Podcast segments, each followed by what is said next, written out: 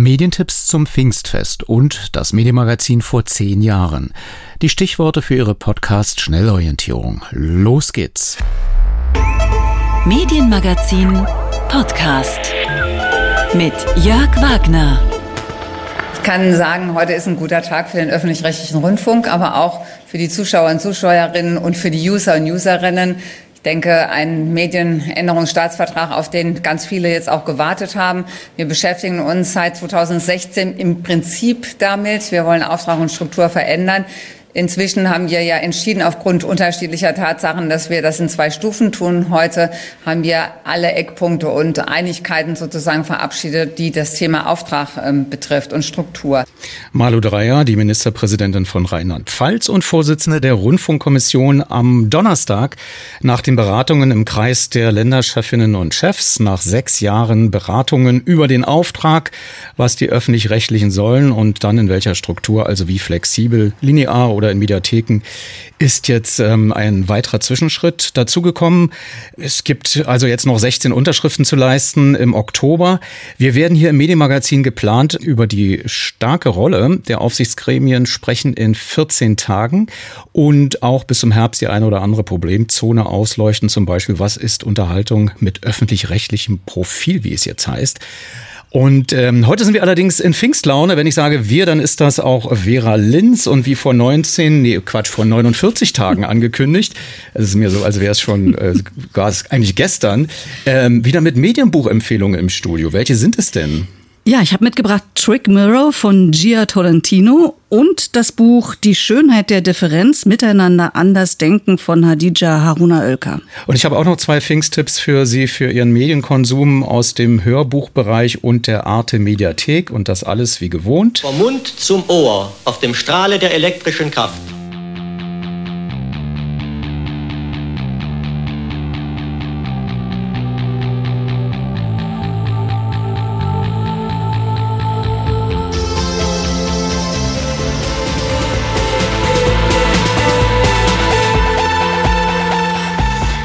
Sich selbst so gut und plausibel wie möglich in Szene zu setzen. Darum geht es in den sozialen Medien. Übrigens at Verali und at Medienmagazin auf Twitter. es ist immer wieder eine Herausforderung, die nicht nur Influencer betrifft, das werden Sie merken, wenn Sie uns folgen, sondern auch jeden einzelnen von uns. Die amerikanische Journalistin Gia Tolentino hat über das inszenierte Ich ein ganzes Buch geschrieben und sich kritisch damit auseinandergesetzt. Trick Mirror ähm, ist der Titel des Buchs, so hast es uns vorhin ähm, verraten, Vera. Ja, genau. Das Buch ist vor gut einem Jahr in Deutsch schon erschienen und ich muss sagen, darum habe ich es heute auch mitgebracht.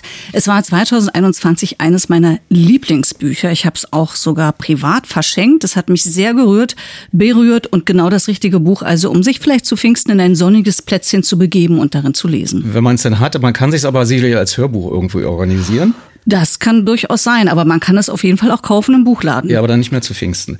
Äh, das wollte ich nur noch mal sagen, dass also dass das Problem sein wird, wenn man sofort äh, Ja, Dussmann hat äh, bis 24 Uhr offen, 23.30 Uhr und hat es dort auch im Original in Englisch. Haben wir noch andere Buchhandlungen, die wir nennen können? Ja, ja. Ja, gut.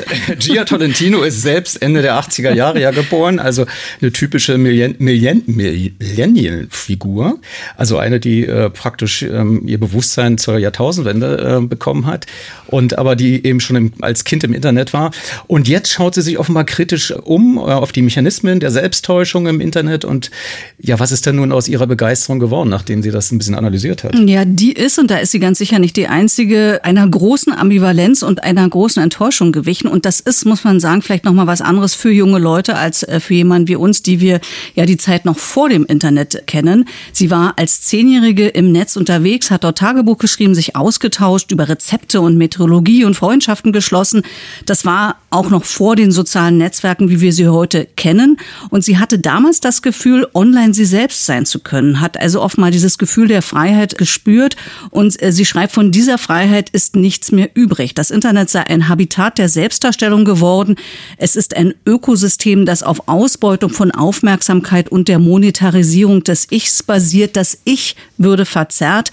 Und das Problem bei ihr ist nur, und daher kommt die Ambivalenz, dass sich ein Großteil ihres Lebens nicht mehr vom Internet trennen lässt, dass sie verwoben ist mit dem Netz und dass sie als Autorin, sie ist ja eine gefeierte Star-Autorin in den USA, auch selbst von den kommerziellen Mechanismen im Netz profitiert. Und die Frage ist, ist, wie soll man umgehen mit dem Konflikt, etwas als falsch zu erkennen und gleichzeitig darin verstrickt zu sein und diesen Konflikt versucht sie schreibend aufzulösen, indem sie diese Mechanismen analysiert und ihre eigene Verwobenheit damit reflektiert. Kommt mir aber irgendwie alles bekannt vor, als hätte es schon jemand anders aufgeschrieben und ich sogar gelesen.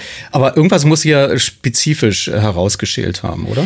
Ja, vielleicht nur vorab. Im Original heißt das Buch übrigens Reflections on Self-Delusion, also im Untertitel Reflexionen über äh, die Selbsttäuschung. Und als Begründung dafür, dass man im Netz nicht mehr als vollständige Person interagieren kann, hat sie fünf fünf Probleme herausgegriffen, die sich überschneiden und die zu dieser Verzerrung und zu dieser Selbsttäuschung führen. Zum Beispiel, dass das Identitätsgefühl, also die Festlegung auf eine Gruppe aufgebläht wird, dass man dazu angestachelt wird, die eigene Meinung überzubewerten, dass man zur Opposition animiert wird, weil das die meisten Klicks generiert und, wie ich fand, ein sehr interessanter Punkt, dass unser Verständnis von Solidarität gemindert wird, weil die meisten Mainstream-Solidaritätsgesten im Netz ja rein repräsentativ sind, äh, wie wie virale Reposts oder Profilbilder mit einem thematischen Filter, während die eigentlichen Mechanismen in der Offline-Welt, mit denen wirklich Solidarität ausgeübt wird, der Streik oder der Boykott in den Hintergrund treten.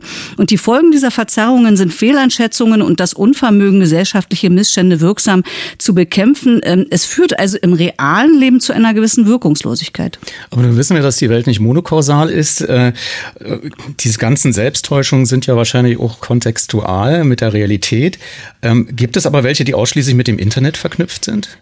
Also äh, die gibt es, aber diese Kluft zwischen Schein und Sein, die beschreibt sie nicht ausschließlich mit dem Internet. Also sie, sie bringt beide Beispiele. Die neuen Essays, die hier versammelt sind, drehen sich um soziale Phänomene, die alle auszeichnet, dass sie eine Art Widerhaken in sich tragen. Sie erscheinen also auf den ersten Blick als Fortschritt oder als positiv und praktisch sind sie dann aber voller Widersprüche.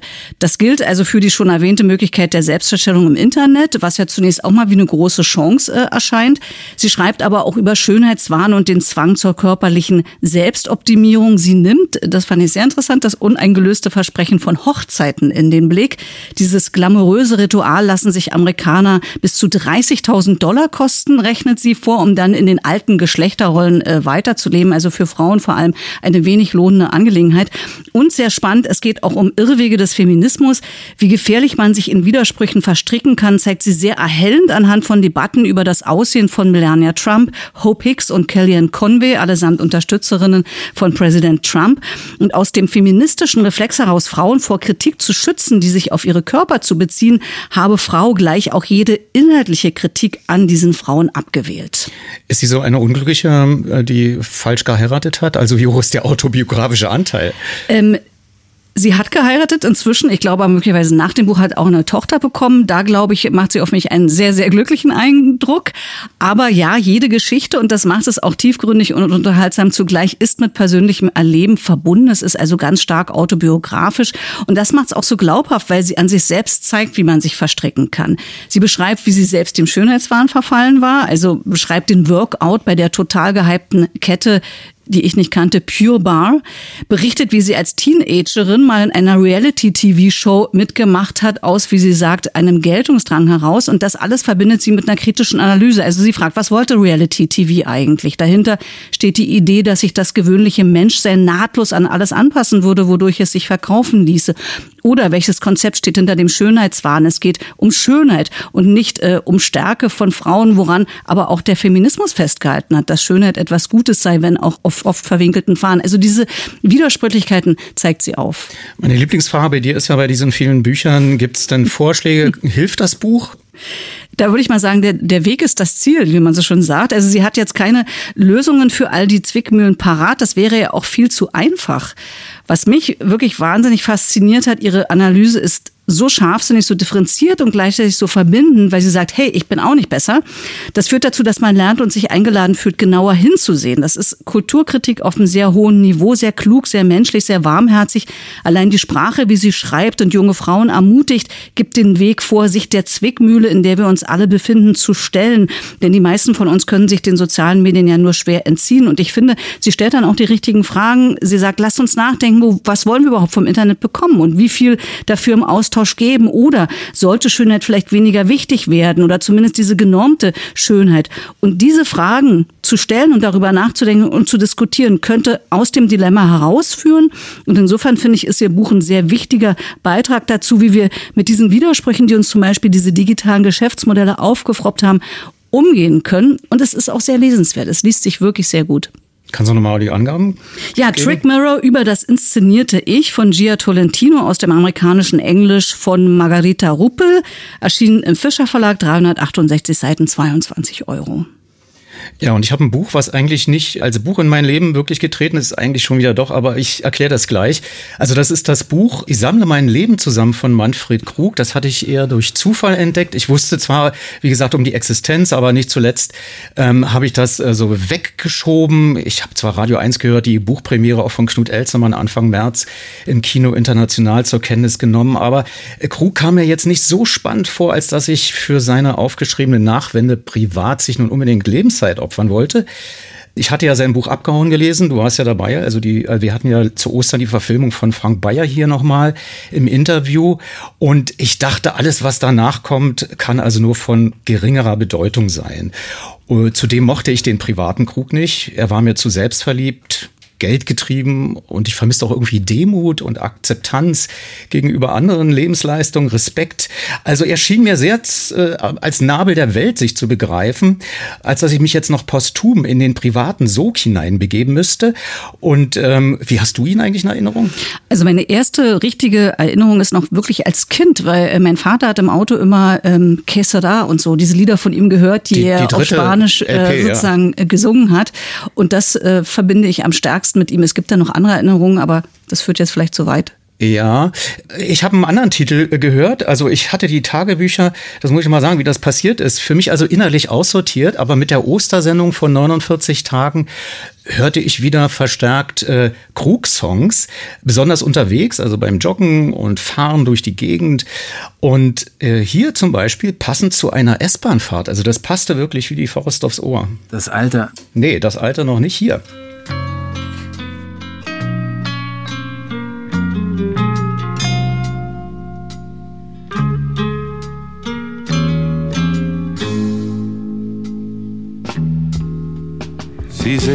Aus dem S-Bahn-Fenster mitten in all das Grün, sehen den Flieder blühen.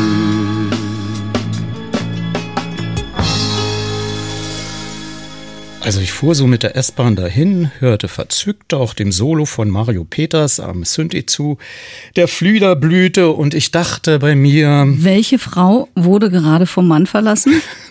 Na, nein, das habe ich nicht identifizieren wollen. Aber wie viel Krug steckt in diesem Song, habe ich mir überlegt. Er schrieb ja seine Texte selbst unter dem Pseudonym Clemens Kerber. Eine Schlagzeile nach der Veröffentlichung seiner Tagebücher war ja auch, dass er darin die Nebenbeziehung zu einer Frau offenbarte, aus der dann auch ein Kind hervorging.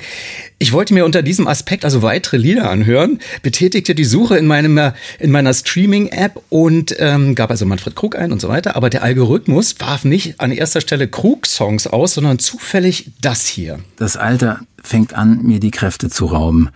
Ich drehe fast jeden Tag an Jureks Serie Liebling Kreuzberg. Die Arbeit daran geht weit über das hinaus, was ein Schauspieler in Deutschland gewöhnlich tut. Ich ändere gnadenlos den Text, streiche, füge hinzu, mische mich in die Arrangements und in die Auflösung von Szenen ein, wozu ich Gott sei Dank das Vertrauen des Produzenten Otto Meissner habe. Mit der Regisseurin komme ich deshalb von Woche zu Woche besser aus. Sie lernt manches über Rhythmus, den jeder Film braucht, und über Doofheit, die jeden Film verdirbt. Das hat sie inzwischen verstanden. Nun gibt es nur noch Meinungsverschiedenheiten darüber, was Rhythmus und was Doofheit ist. Das ist ein Kapitel aus Manfred Krugs Tagebüchern, Eintrag 17. September 1997 und eingesprochen von seinem Sohn Daniel Krug. Ich wurde sofort neugierig und wählte schnell ein anderes Kapitel. Dienstag, 16. Dezember 97. Bin an jedem der Drehtage um 9.30 Uhr aufgestanden. Ich habe ziemliche Schwierigkeiten mit dem Text, es ist lächerlich. Am Abend in einem bayerischen Lokal in den Kolonnaden gut und billig gegessen. Gemeinsam alle Funkspots neu geschrieben. Sie sind wirklich unter aller Sau. und den 20 Sekünder für morgen verfeinert, den ich schon umgeschrieben hatte. Das Surfbrett hängt nicht in der Garage, sondern ein leibhaftiger Surfer steht am Elbestrand und übt im eisigen Wind, ist erheblich komischer. Soll der Mann von der Werbeagentur sein, wie er will, er weiß, was er an mir hat, und das allein ehrt ihn. Freilich, das Leben wird weitergehen, sowohl für die Telekom als auch für die Werbeagentur, wenn sie mich dereinst nicht mehr haben. Aber es wird schwerer werden. Und plötzlich ahnte ich, dass der Wert dieser Tagebuchaufzeichnungen auch darin liegt, einen bisher so noch nicht gehörten Insiderblick auf die Medienszene zu bekommen. Zugegeben sehr subjektiv gefärbt, aber dafür ohne Rücksicht auf Personen oder Umstände.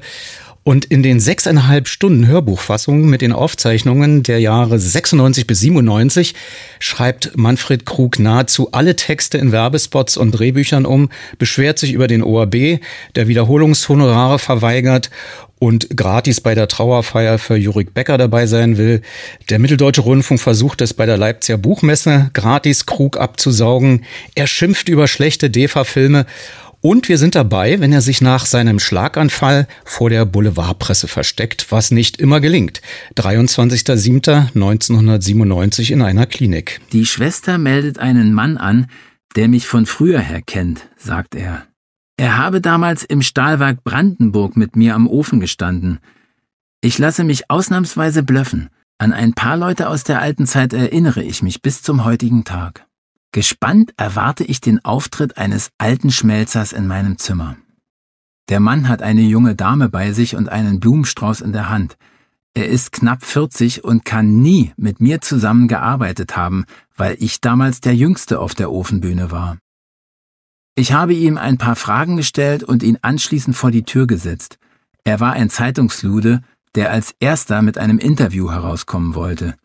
Die Blumen hatte ich ihm aus der Hand genommen. Wie ist es eigentlich? Hat Krug denn die Tagebücher geschrieben, damit sie veröffentlicht werden? Es findet sich an einer Stelle ein kleiner Hinweis im Tagebuch, äh, wo er bemerkte, dass man den Text etwas bearbeiten müsse, falls sich ein Verlag fände. Aber mein Haupteindruck ist jedoch, äh, dass er vor allem gegen seine eigene Vergesslichkeit angeschrieben hat. Ich packe mal in den Podcast Bonustrack ein Interview, das Marion Brasch mit dem Verleger Gunnar Thünü Bulk im März geführt hatte hier auf Radio 1, wo er die Hintergründe der Veröffentlichung erklärt hat einschließlich also weitere geplanter Bücher, also es wird noch mehrere geben. Und äh, dann empfehle ich auch gerne in der RBB Mediathek einen Talk mit Krugs Kindern auf dem senffarbenen Sofa der RBB-Sendung Studio 3. Und äh, falls Sie sofort, also sechs Stunden 30 Lebenszeit mit Krug verbringen wollen, über die Pfingstfeiertage, egal ob Sie nun S-Bahn fahren oder vielleicht faul rumliegen, bei Spotify Krug in die Suche eingeben und dann finden Sie Manfred Krug, ich sammle mein Leben zusammen, vorgelesen von Dani Krug, Tagebücher 1996 bis 97, Kanon Verlag Köln 2022. 208 Seiten, wenn Sie es denn gedruckt haben wollen, 22 Euro. Und der Übergang zur nächsten Musik, allerdings in der Studiofassung, kommt nochmal von Manfred Krug, Ausschnitt aus dem letzten Eintrag. Mittwoch, 31. Dezember 97 auf Dreisat aus Hamburg eine Wiederholung von 1987 gesehen, vor Publikum die Sendung Brecht Weil. Hier sieht man, was die sogenannten Popkünstler für einen Zauber machen können. Sting, wie der singt. Was für eine glockenreine Intonation, welch ein Charme. Man sieht ihn beim Singen denken, man sieht, wie er die Töne vordenkt, man sieht, wie er die Intervalle genießt, noch ehe er sie hörbar macht. Da können manche Gestaltungsartisten an den Theatern lernen, wie Popkünstler dem Text und der Melodie vertrauen und sich scheinbar um mehr nicht kümmern als um diese beiden. Und das reicht.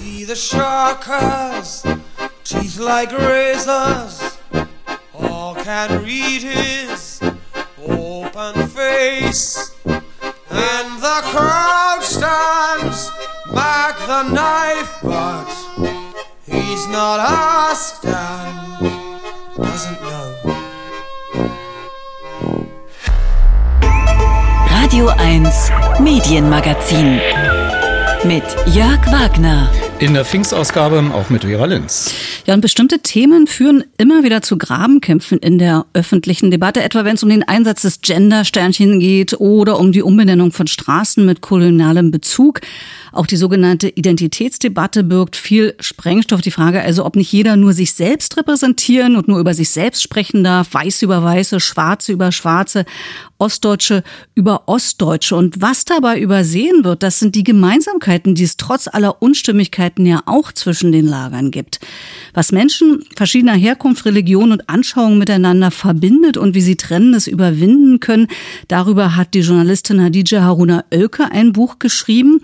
Die Schönheit der Differenz miteinander anders reden ist der Titel des Buches, das ich mitgebracht habe und das in diesem Jahr auch für den Preis der Leipziger Buchmesse nominiert war. Nun hat man ja gerade mit dem Beginn des russischen Angriffskriegs auf die Ukraine den Eindruck, also die Deutschen können doch gastfreundlich und offen sein. Viele haben Geflüchtete aufgenommen oder waren und sind freiwillige Helfer. Das hat also alles gut geklappt mit der Offenheit gegenüber anderen. Wo genau setzt denn nun die Autorin an, wenn es ihr darum geht, anders miteinander zu reden? Ja, tatsächlich aktuell ist die Gastfreundschaft groß gegenüber äh, Geflüchteten aus der Ukraine. Der Blick in die Geschichte zeigt aber, uneingeschränkt willkommen ist in Deutschland nicht jeder. Das hat sich übrigens Billings am Ende auch bei den Ukraine-Flüchtlingen äh, gezeigt. Äh, vor allem Menschen mit nicht weißer Hautfarbe oder aus nicht-christlichen Religionen empfindet ein Teil der Deutschen als Bedrohung. Und Hadija Haruna Oelker hat hier einen völlig anderen Ansatz. Sie sieht in diesem Anderssein, in dieser Differenz genau das Gegenteil. Sie assoziiert damit Schönheit und Zugewinn. Die Haltung basiert auf einer Erfahrung, weil ich einfach in meinem Leben von den unterschiedlichsten Menschen mit den unterschiedlichsten Differenzerfahrungen und damit auch Diskriminierungserfahrungen war, begleitet wurde, befreundet bin, kennengelernt habe. Genau, und so konnte ich einfach total viel lernen über das Leben der anderen oder derer, die ich nicht bin oder die Erfahrung, die ich eben nicht gemacht habe. Und das hat meine Haltung bestimmt. Ja, und dies so selbstbewusst auszusprechen, wie sie es hier tut, ist für Hadija Hona Oecker allerdings das Ergebnis eines längeren Prozesses. Vielleicht müssen wir noch ein paar Worte sagen zur Autorin Hadija Hona Oecker. Was müssen wir über sie wissen? Sie ist geboren 1980 in Deutschland. Ihr Vater ist muslimisch, gebürtig in Ghana, die Mutter eine weiße Christin aus Deutschland. Und in ihrem Buch beschreibt Haruna Oecker, wie sie als Teenagerin beginnt, zu ihrer eigenen Identität zu finden und zu verstehen, wie sehr sie von rassistischen Vorstellungen umgeben ist. Im Beispiel Beispiel dafür ist der abwertende Begriff Mischling, mit dem sie auch bezeichnet wurde als Kind. Den hat sie dann für sich später bewusst abgelegt und gesagt, ich bin schwarz. Später studiert sie Politikwissenschaft und da bekommt sie mit, ihre Erfahrungen sind Teil einer größeren Geschichte von Kolonialismus und Migration und beides verknüpft sie im Buch, also persönliches Erleben und die historische Einordnung. Was aber besonders ist, fand ich, sie stellt gleichzeitig klar, Diskriminierung trifft auch Weiße, nämlich dann, wenn auch sie die Erfahrung machen, in irgendeiner Form anders zu sein als die vermeintliche Norm. Dazu zählen Behindertenfeindlichkeit, Altersdiskriminierung, das Thema Neurodiversität.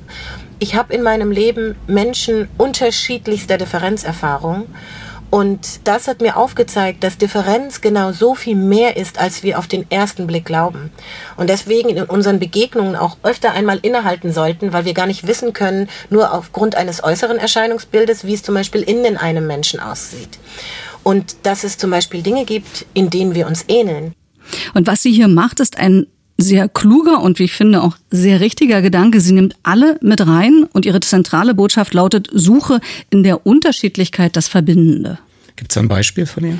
Ja, sie macht das beispielhaft deutlich auch wieder an eigenen Erlebnissen. Da schildert sie zum Beispiel, wie überraschend solche Gemeinsamkeiten sein können. Sie selbst ist ja Arbeiterkind, hat den Bildungsaufstieg geschafft und das führt dazu, dass sie sich im Job zum Beispiel viel eher jenen Kolleginnen verbunden fühlt, die diesen Milieuwechsel ebenso vollziehen konnten, auch wenn die jetzt vielleicht nicht äh, schwarz sind. Und es gibt eben immer wieder ganz unterschiedliche Verbindungsstränge zu anderen Menschen, die man eben auf den ersten Blick gar nicht sieht. Damit will ich deutlich machen, die Kategorisierung, die Menschen vornehmen und glauben, die einen gehören zusammen und trennen sich von den anderen, ist eine falsche Konstruktion. Sie ist alt, sie hat Geschichte, diese Geschichte erzähle ich in meinem Buch. Und wenn man das begreift, lösen sich diese Grenzen auf. Das finde ich sehr interessant, das ist also sehr dialektisch. Müssen wir zum Beispiel jetzt im RBB äh, Diversität vielleicht auch neu verstehen? Also nicht mehr alles über Alter, Geschlecht und Hautfarben. Wäre damit eine 50-50-Challenge Mann, Frau zu oberflächlich? Muss man erst lieber gucken. Wir sind da zum Beispiel Mann und Frau, aber wir sind vielleicht in bestimmter Konstruktion unserer Gedanken sehr ähnlich, aber auch wieder dann doch nicht. Kann man das, also gibt es da irgendwie einen, einen Wegweiser?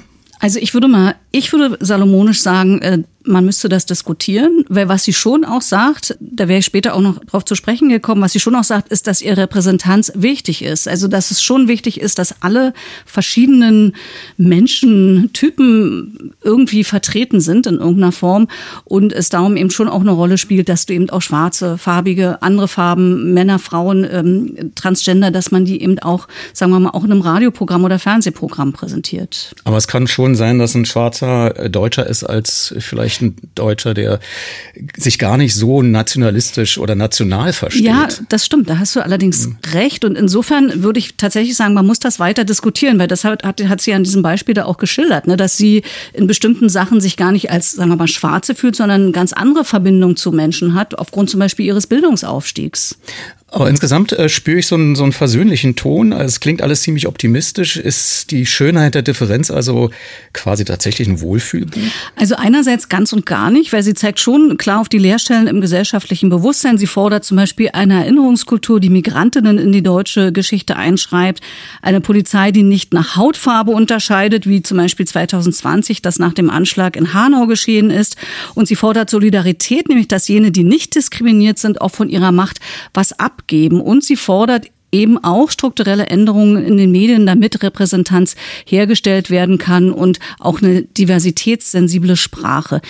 Bei aller Kritik an den bestehenden Verhältnissen verurteilt sie aber nicht. Immer wieder erklärt sie ihre Position, spricht von eigenen Privilegien, wo diese existieren. Und insofern ist es auch wieder, finde ich mal in Anführung zumindest ein Wohlfühlbuch, weil sie einen Ton anschlägt, mit dem sie die Brücke zu denen baut, die zum Beispiel auch Diskriminierung dulden. Manchmal ja auch aus Angst, in polarisierten Debatten das Falsche zu sagen. Da traut man sich äh, gar nicht, sich einzumischen, weil man nicht in ein Fettnäpfchen treten möchte. Und in der äh, Begründung für die Nominierung zum Preis der Leipziger Buchmesse wird das sehr schön auf den Punkt gebracht. Zitat, sie setzt durch ihren sprachlichen Gestus die Vision um, von der ihr Buch handelt. Und das kann ich absolut bestätigen. Also die Ansprache ist sehr inklusiv. Und ihr Rat ist so simpel wie machbar, sei neugierig auf den anderen. Vielleicht ist es auch mit Schuld- und Schamgefühlen erst einmal verbunden, Dinge nicht zu wissen, zu kennen und auch in der Kommunikation und in der Begegnung mit anderen Reibung zu erfahren, vielleicht auch Streit. Und wenn man aber diesen Weg gegangen ist, dann merkt man, dann öffnet sich eine Tür und dann sind die anderen Türen eine ganz natürliche Öffnung. Und diesen Weg beschreibe ich auch in meinem Buch anhand meiner Geschichte. Es ist also ein Buch, das ein Gesprächsangebot ist, zum Gespräch einlädt, das man, finde ich, unbedingt annehmen sollte. Nochmal die Angaben, Hadija Haruna Oelker, die Schönheit der Differenz, miteinander anders denken. 560 Seiten, BTB München, 24 Euro. I said her from the city, so her got to be witty, witty. She said,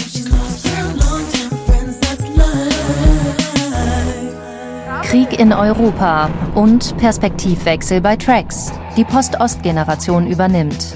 Menschen aus der Ukraine, aus Litauen und Russland haben das Wort, zeigen ihre Sicht auf die Zeitenwende. Das ist auch nötig, denn viele verlieren den Kompass. Russische Propaganda vergiftet die Köpfe und Herzen. Was ist wahr und was Lüge? Leider hält die große Mehrheit der Russen die Propaganda für wahr. Die glauben einfach alles, was sie im Fernsehen sehen. Leute, die Propaganda verbreiten, sind Kriegsverbrecher. Und sie sollten nicht milder verurteilt werden als Kriegsverbrecher. Ja, das war mein Mediathekentipp zu Pfingsten. Wir hörten den Auftakt einer zehnteiligen Reihe bei Arte Tracks East.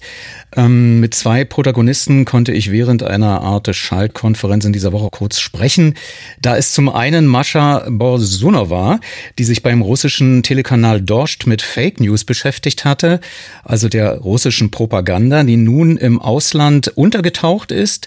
Ich bat sie mal fürs Medienmagazin die Ereignisse um die Schließung von Dorscht kurz nochmal Revue passieren zu lassen.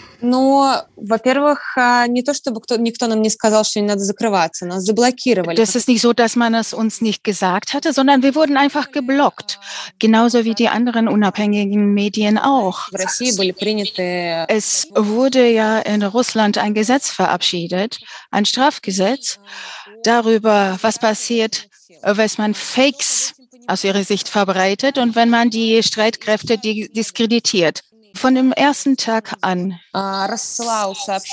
haben wir von Roskomnadzor, das ist eine Aufsichtsbehörde in Russland, hat diese Behörde Bescheide vergeben oder verschickt, dass all das, was nicht vom Verteidigungsministerium veröffentlicht wird, der Rest gilt als eine inoffizielle Information. Und deswegen wurde das ja klar, wenn man Sachen bei Namen nennt, nämlich das, was die äh, Mächtigen unter Sonderoperation verstehen. Wir benennen es Krieg. Was passiert danach? Das wurde uns klar. Und was passiert zum Beispiel, wenn wir über die gefallenen Soldaten sprechen oder in Gefangenschaft genommenen Soldaten? Das könnte auch als ein Fake bezeichnet werden für die russischen Behörden, weil diese Informationen waren damals nicht veröffentlicht worden. Erst viel später hat das Verteidigungsministerium angefangen, auch solche Informationen zu veröffentlichen. Deswegen gab es auch ein großes Risiko, als ein Journalist zu arbeiten früher, nicht nur für Dost, sondern auch für andere unabhängige Medien. Wir wussten ganz genau, dass jeder unser Beitrag, jede unsere Sendung eine Möglichkeit sein würde für Durchsuchungen in der Redaktion. Wir haben ja aufgehört zu senden, bevor noch eine Durchsuchung bei uns stattfand. Aber erst ein paar Tage später kamen die ja und haben uns vorgewandt und haben gesagt, dass man ein Gesetz nicht übertreten sollte. Man darf es nicht. Das sagt man uns. Und deswegen wissen wir nicht, wann sie gekommen wären. Direkt am nächsten Tag oder nach zwei Tagen hätten sie uns verhaftet, beziehungsweise hätten sie gegen uns einen Prozess eröffnet. Und wir wollten da nicht abwarten, bis das passiert passiert. Äh, und viele andere unabhängige Medien sind auf diesen Weg gegangen. Denn wenn äh, irgendwie eine Durchsuchung bereits ins Haus steht und wenn eine Untersuchung gegen dich eingeleitet wird, dann ist es kompliziert. Und eine Blockade gegen uns, das Abschalten, war schon klar, war schon ein gutes Zeichen sozusagen. Sie sind ja nach wie vor russische Staatsbürgerin und äh, Putin scheut ja nicht davor zurück, russische Staatsbürger auch im Ausland zu verfolgen. Wie schützen Sie sich denn jetzt aktuell, wenn Sie für Arte arbeiten? Das wird man doch in Russland bemerken. Ich weiß es nicht. Ich weiß es nicht, ob man davon in Russland weiß. Aber selbst wenn Sie davon erfahren, naja, sei es drum. Wie kann ich mich denn schützen? Ich arbeite einfach weiter. Ich äh, bin aus Russland ausgereist. Ich kenne die Methoden der russischen Behörden nicht. Natürlich gibt es nirgendwo eine hundertprozentige Sicherheit, das spielt keiner. Aber wir wissen, dass es einfach wichtig ist, weiterzuarbeiten. Mit dabei in der Arte-Reihe Tracks East ist auch die ukrainische Sängerin und sogenannte Warfluencerin mit dem Künstlernamen Jerry Heil. Ich bat sie um ein Statement zu ihrer Verantwortung und der Kraft, die sie als Künstlerin und Influencerin möglicherweise hat, die ja auch in Russland über Social Media wahrgenommen wird, jedoch da mit Hindernissen. Ich spüre, dass das eine Kraft ist, dass das eine Verantwortung ist, das, was ich mache. Ich mache das nicht nur durch äh, Social Media, sondern auch mit meiner Musik. Instagram, wo ich über die Wahrheit gesprochen habe, hat angefangen, meine Post zu zensieren, dass meine Seite auf Instagram äh, gesperrt wurde. Oder man wird nicht oben in der Suche gezeigt, man ist ganz, ganz unten in der Suche und man berichtet über Ereignisse nur an eigenes Publikum. Neue äh, Follower finden dich nicht. Es gibt neue Songs, äh, die ich auf YouTube äh, veröffentliche, wo ich äh, versuche, Leuten, Menschen zu motivieren, über die Wahrheit zu sagen, die Tatsachen darüber äh, zu erklären und zu zeigen, was in der Ukraine geschieht. Das heißt, die Wahrheit möchte ich an die Leute, an das Publikum bringen, die bereit sind zuzuhören. Es ist nicht so einfach, Menschen, die unter Propaganda stehen, zu beeinflussen. Wie gesagt, jetzt äh, zehn Wochen lang ab 7.6. im Fernsehen von Arte, im Ahn-Programm, aber natürlich auch in der Mediathek. Jetzt schon die erste Folge. Und wir hören jetzt äh, Jerry Heil mit dem Lied Traum, das vor ein paar Monaten geschrieben wurde. Kurze Übersetzung aus dem Lied. Du weißt, wenn Atomstaub fällt, es wird Schnee auf dem Planeten sein. Sie können das Glück bombardieren, aber sie werden den Willen nicht töten können. Jeder wird ernten, was er sät. Увесь світ дивиться на мій дім крізь ящик, і від їх сторіс тут в бункері трошки краще. Одним за нас страшно, іншим за себе стидно. Вони дивляться крізь ящик по ящику, краще видно. Але якщо є вір, то вистачить сил на фронті в Мелітополі в бою в інтернеті. Знаєш, якщо випаде ядерний пил, це буде останній сніг на планеті. Radio 1 feiert seinen 25. Geburtstag am 16. September in der Waldbühne mit sechs musikalischen Überraschungsacts. Sind die Rolling Stones dabei? Oder ist es doch nur Robert Skopin mit einer Ukulele? Nein, ich bin es nicht. Es ist das Duo Kari Kari aus Österreich. Wer außer Danger Dan, Bilderbuch, Kitty Daisy und Louis und Kari Kari noch dabei ist, bei der Radio 1 Geburtstagskonzertsause verraten wir nach und nach. Karten gibt's an allen bekannten Vorverkaufsstellen. Die Radio 1 Geburtstagskonzertsause. Für alle, die 25 Jahre Radio 1 mit uns feiern. Und diesmal nicht nur für Erwachsene, sondern für alle.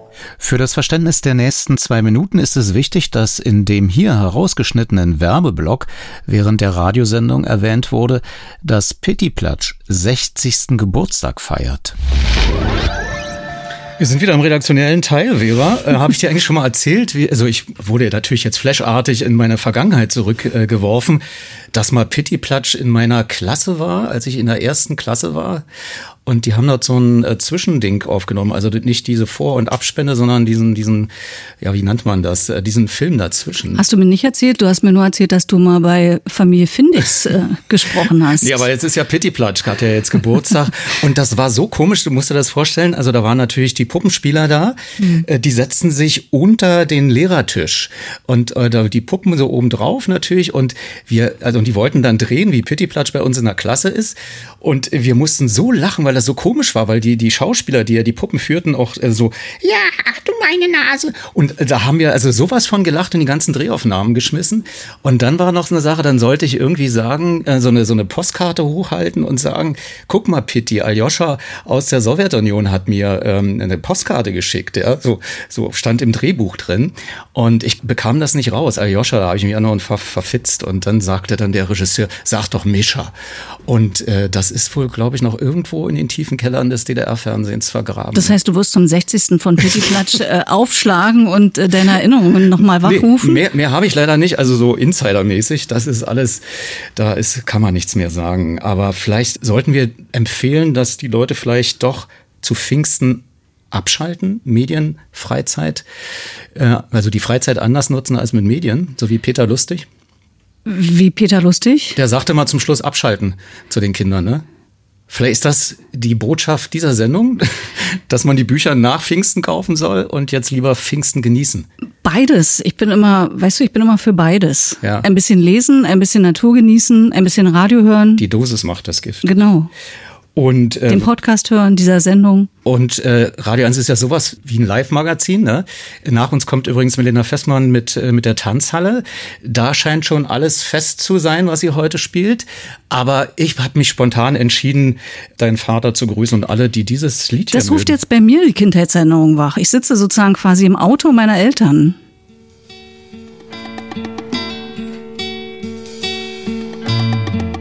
Pueblo mio, que estás en la colina. Hier müssen wir jedoch schon wieder aus dem Auto aussteigen, weil an dieser Stelle kommt das hier.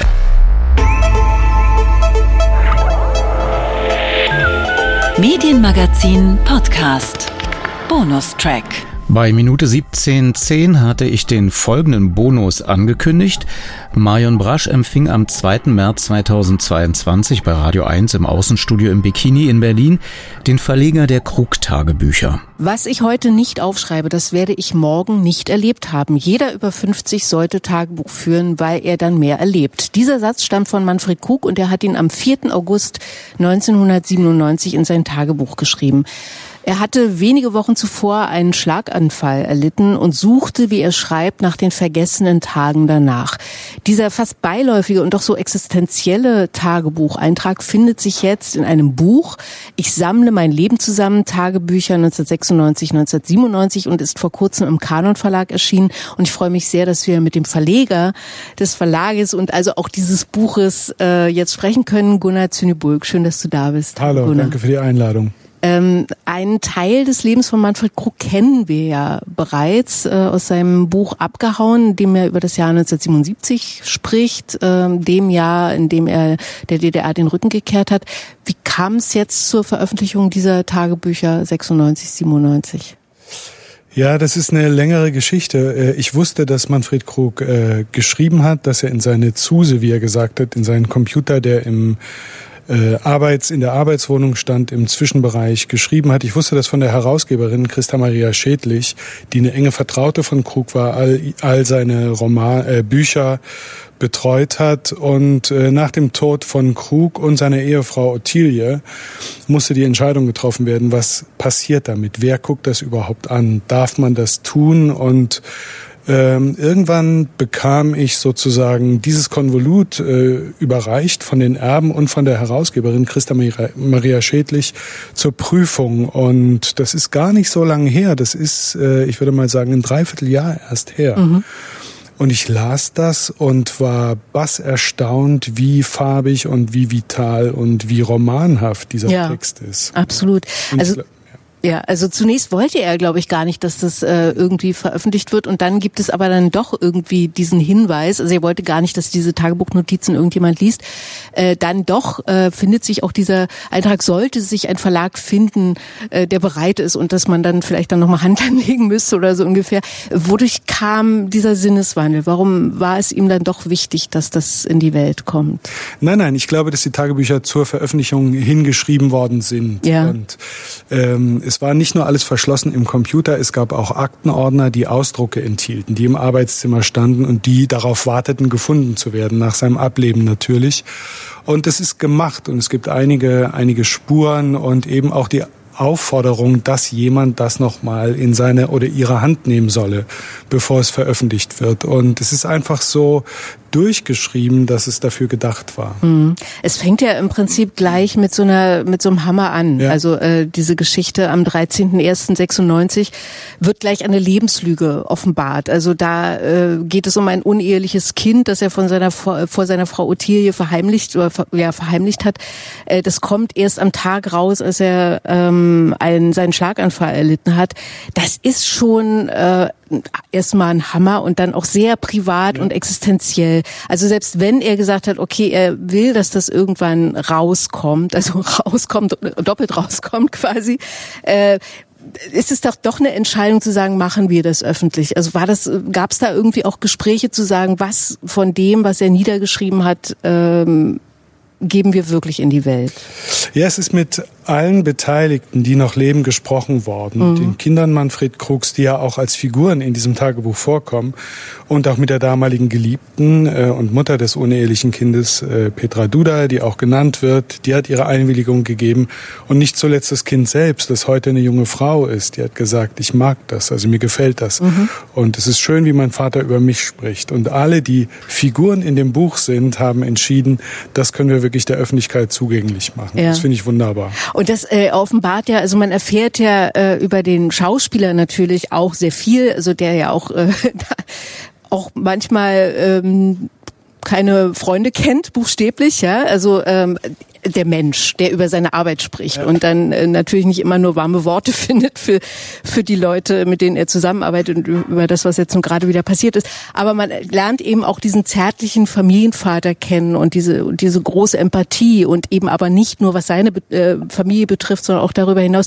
Wie war das für dich, diesen Mann äh, durch diese Seiten kennenzulernen? Was hast du da für dich äh, auch erfahren? Ich bin jetzt zehn Jahre jünger als Krug äh, in dem Moment, wo er es niedergeschrieben hat und ich kann sehr vieles sehr gut nachvollziehen. Mhm. Und was mich sehr anrührt, ist die Akribie, mit der er schreibt und die Genauigkeit, mit der er schreibt. Und ich glaube, dass er sich selber auch ein Rätsel ist auf gewisse Art und Weise. Warum schreiben wir? Warum schreiben wir Bücher, um uns selber zu finden und zu treffen? Und ich glaube, er wollte das Rätsel, dass er sich selber war, vielleicht auch ein Stück weit erkennen. Ja, also das ist, äh, das ist ja immer der Grund, warum man Tagebücher schreibt. Und ich sehe aber auch einen Zeitgenossen, der extrem wach ist. Und das Tagebuch ist eben auch eine Wiedergabe von äh, einer Zeit, die 25 Jahre her ist, mhm. die friedlich war. Und er ist eine Werbeikone. Lady Diana schreibt, was die Leute sagen und im Mund führen. Das finde ich eben auch extrem wertvoll, neben allem, was spannend und packend ist an dem Buch. Ja, also es gibt sehr, sehr viele Seiten, die wir an ihm kennenlernen. Also so, er ist eben wirklich eine komplexe Persönlichkeit und die lernen wir wirklich kennen. Das ist wirklich total interessant, wenn man ihn eben nicht kennengelernt hat, sondern eben nur als Schauspieler. Er war ja auch ein begnadeter Musiker. Wir hören jetzt eine Musik. Ähm, Sehr schön. Ja, genau. Und äh, wir hören natürlich die Musik, die besten Platten hat er dann doch im Osten gemacht und zusammen mit Günter Fischer gemacht. Und da hören wir jetzt Manfred Krug. Es war nur ein Moment.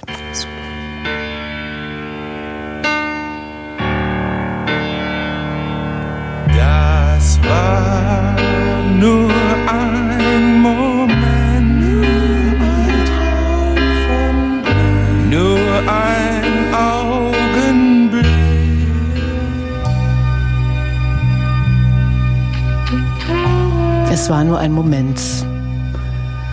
dieser Momente von Manfred Krug, anderer Momente auch, finden sich in seinen Tagebüchern. Äh, es gibt jetzt das erste, wahrscheinlich von vielen anderen Tagebüchern, die veröffentlicht werden, im Kanon Verlag. Die Tagebücher 1996, 97 sind erschienen von Manfred Krug, äh, dank des Kanon Verlags und Gunnar Zünibulk und der ist nach wie vor hier. Ähm, Du hast schon ein bisschen erzählt über die Arbeit und wie das, äh, wie ihr da vorgegangen seid und die Herausgeberin Christa Maria Schädlich, die ja auch, glaube ich, so lektoriert hat, seine Bücher oder betreut hat zumindest, äh, hat da einen großen Anteil dran. Nun gibt es diese Tagebücher der Jahre 96, 97 es werden nicht die letzten sein, oder? Das ist ein Lebenswerk buchstäblich, oder? Nein, es in diesem besagten Computer stecken Tausende von Seiten ja. und die werden gesichtet, sind zum Teil schon gesichtet und wir haben natürlich den Plan, Jahr für Jahr zu seinem Geburtstag weitere Bände vorzulegen. Mhm. mal gucken. Also er hat bis 2015 geschrieben, äh, ah, soweit ich okay. weiß, und bis kurz vor seinem Tod und das muss natürlich alles gesichtet werden und, und kuratiert werden. Und wir werden aber nächstes Jahr im Frühjahr, so Gott will, äh, einen weiteren Band haben. Mhm. Äh, es wird am, am Sonntag, am kommenden Sonntag um 11 Uhr eine Matinee geben. Da wird sehr viel ausführlicher auch gesprochen werden über die Tagebücher, über Manfred Krug. Da sind alle seine Kinder, glaube ich, seine drei Kinder da. Genau, seine alle? drei Kinder lesen äh, Szenen aus dem Tagebuch, die sie selber ausgewählt haben, sehr private. Mhm. Und die Herausgeberin ist auch da und Knut Elstermann moderiert genau. und stellt wunderbare Fragen. Genau, damit, darauf kann man wetten. Ja. Ähm, nun bist du der Verleger des Krano Verlags, den gibt es noch nicht so lange. Den hast du 2020 gegründet. Äh, so war das äh, ein, ich meine, du hast, du hast eine Verlagsgeschichte, du warst lange äh, Lektor beim Aufbauverlag, du hast bei Urstein äh, ich war, ich war bei Aufbau äh, 18 Jahre, war. Praktikant genau. und am Schluss Verleger. Bei Ulstein war ich Verleger genau. und dann bin ich ausgeschieden und habe tatsächlich 2020 einen eigenen Verlag gegründet. Genau, weil äh, besser einen Verlag gründen als einen überfallen, so ungefähr.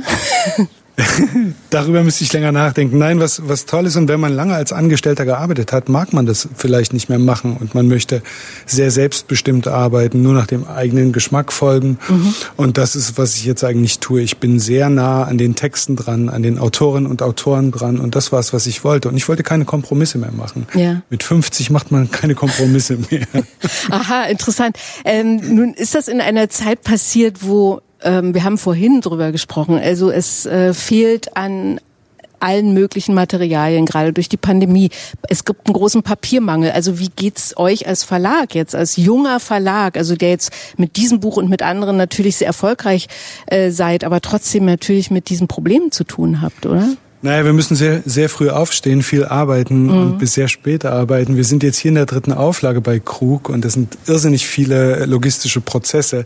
Es geht uns super gut, weil uns, weil es an positiven Geschichten mangelt in dieser Zeit und mhm. die Sympathie und die Neugier, die uns entgegengebracht werden, die sind wunderbar und so motivierend. Ich habe nie besser gearbeitet als jetzt. Weil du sagst ja. positive Geschichten, es fehlt an positiven Geschichten. Ist das so ein Credo des Verlages? Also was, was heißt das? Positiv? Naja, wir sind keine Berufsoptimisten, aber wir wissen genau, was wir, was wir machen wollen. Und wir glauben an die Bücher. Ne? Und äh, wer glaubt, kann die Dinge durchsetzen und andere auch überzeugen. Mhm. Und das gelingt uns. Und ich habe von Anfang an an dieses Buch geglaubt und dachte auch, das ist ein starkes Stück Literatur. Und dann bringt man das eben auch in die Welt. Und so geht Verlegen. Also die Überzeugung und die Liebe zur Sache fängt bei einem selbst an. Mhm. Ja, oh, könnte schon ein Schlusswort sein, aber wir können dich ja noch nicht äh, gleich entlassen, weil äh, die Leipziger Buchmesse steht bevor. Ja. Die wird es nicht so geben, wie es sie eigentlich geben sollte, dass man da Bücher feiert, dass es nur so eine Art hat. Es gibt da, gab da eigentlich bislang immer ein großes Festival ähm, Leipzig liest, das wird es in dieser Form nicht geben. Aber du oder ihr habt euch etwas überlegt, dass es dann trotzdem äh, ein Fest werden kann. Was genau wird da passieren?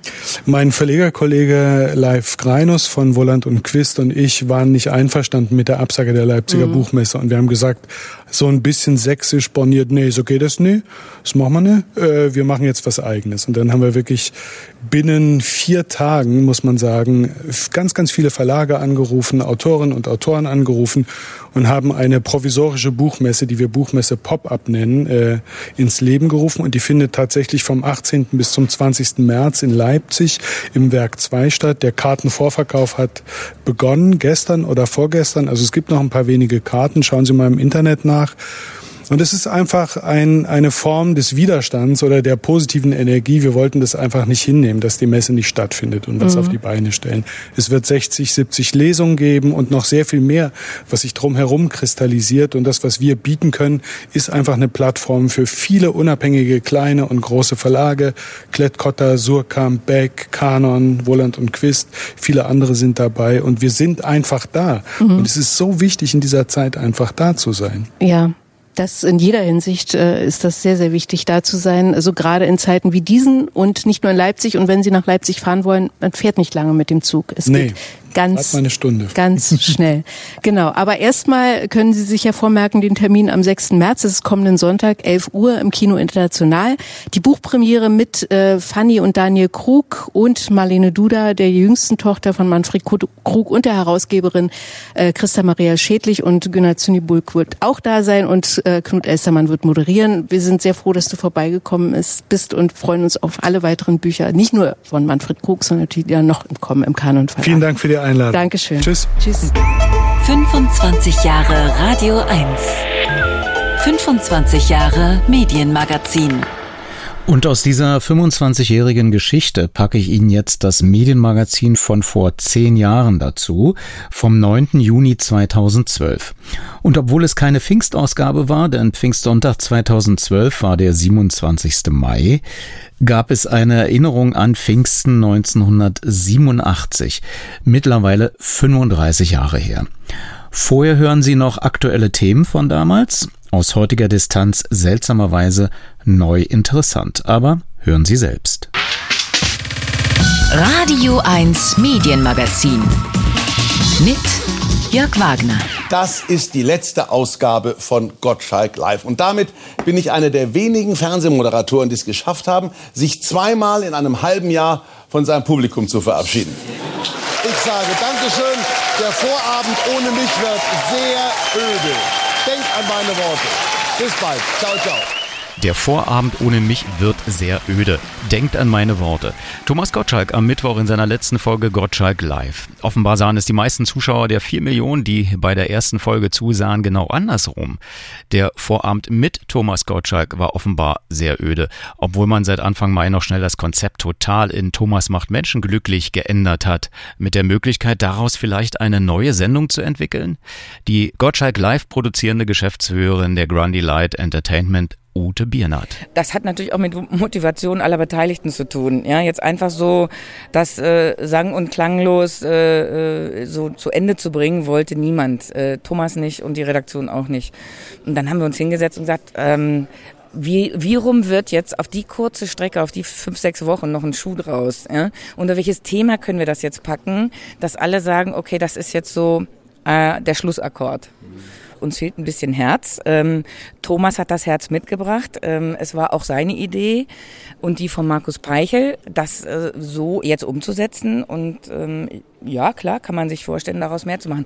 Das Lass dich überraschen, vielleicht wieder aufzuleben mit. mit äh, es ist ja nichts oder, anderes. Ja. Es, die Überraschungssendungen sind ja auch ein altes Genre, in Anführungsstrichen sozusagen. Es äh, ist ja auch nicht neu. Aber die Überraschung als solche, ja, gerne und immer positiv. Weil Fernsehen immer berechenbarer ist, formatierter, zu berechenbar. Berechenbar heißt aber auch verlässlich. Worauf können Sie sich heute im Radio 1 Medienmagazin vom 9. Juni 2012 verlassen? Sie hören im ersten Teil Interviews mit zwei Journalistinnen. Eine ist gerade an die Spitze der Berliner Zeitung berufen worden. Die andere arbeitet in der Ukraine. Dann schalte ich in die USA. Da bereitet man sich auf den Sendestart von Dallas vor. Auf die erste Fortsetzung nach 20 Jahren Pause der erfolgreichen TV-Serie. Und wir hören, wie vor 25 Jahren Rockkonzerte an der Mauer Mauer verstärkt durch die Ausstrahlungen im Rias zu einem Politikum wurden. Und das alles vom Mund zum Ohr auf dem Strahle der elektrischen Kraft. Like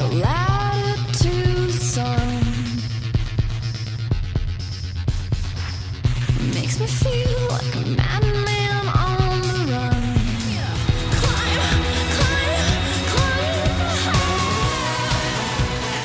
Die Meldung kam in der Medienmagazin Freien letzten Woche via Mediendienst Kress. Sie wurde zuerst nicht kommentiert, dann aber doch bestätigt. Der bisherige gemeinsame Chefredakteur von Berliner Zeitung und Frankfurter Rundschau, Uwe Vorkötter, räumt seinen Platz auf Initiative des Verlags M. Dumont Schauberg und macht Platz für zwei Nachfolger. Spiel Online recherchierte dafür persönliche Gründe des Verlegers Alfred Neven-Dumont, der sich sehr stark über ein Interview mit Dr. Matthias Döpfner, dem Springer Vorstandsvorsitzenden, aufgeregt haben soll, das Uwe Vorkötter nicht nur führte, sondern auch noch abdruckte. Der Springer-Konzern war sehr umtriebig gewesen, über den Konflikt mit Sohn Konstantin Neven-Dumont zu berichten und seitdem sei das Verhältnis zu Springer belastet. Wechsel also bei der Frankfurter Rundschau und der Berliner Zeitung.